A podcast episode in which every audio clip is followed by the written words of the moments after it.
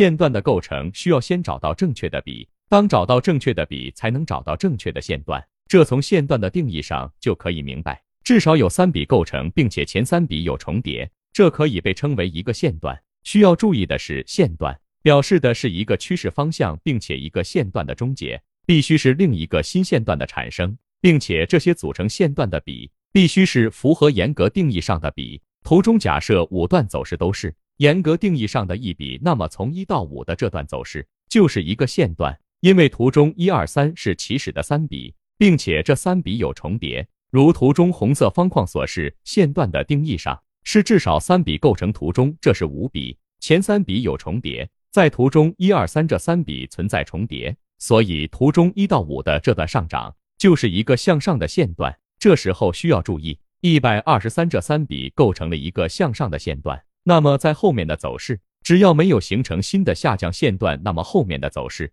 都是同一个线段。但是有一种情况需要注意，如图中一二三都属于严格定义上的一笔，按照线段的定义，有人会认为这是一个线段，但是在缠论的原著当中，对这种情况有特别标注，这种情况按照三角形整理来处理，不按照一笔进行判断，因为中三的这段上涨。没有创出前面高点的新高。对于线段的终结很简单，线段的终结是需要有一个新线段的产生。走势当中每一个上涨和下跌都属于一个严格的比，那么一二三的走势就是一个线段似的回调，虽然深，但单独的一笔不能形成新的线段，所以不能讲幺二三的线段终结。因此一到五这个上涨都可以统称为一个上涨的线段。接下来六七八的下跌是一个新的下跌线段。在这个新的下跌线段形成后，就可以讲一到五的上涨线段结束，这就是线段只能由线段终结。关于缠论的基础知识，线段